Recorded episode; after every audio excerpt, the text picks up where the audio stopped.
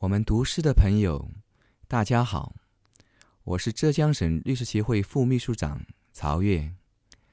今天我给大家带来的是美国诗人弗罗斯特的《未选择的路》。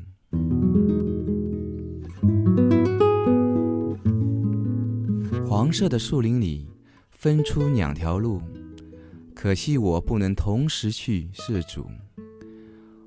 我在那路口久久伫立，我向着一条路极目望去，直到它消失在丛林深处。但我却选了另外一条路，它荒草萋萋，十分幽寂，显得更诱人，更美丽。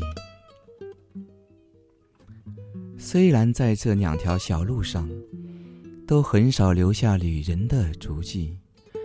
虽然那天清晨落叶满地，两条路都未经脚印污染。啊，留下一条路，等改日再见。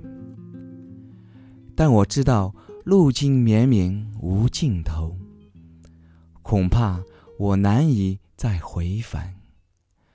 也许多少年后，在某个地方，我将轻声叹息，把往事回顾。一片树林里分出两条路，而我选了人迹更少的一条，从此决定了我一生的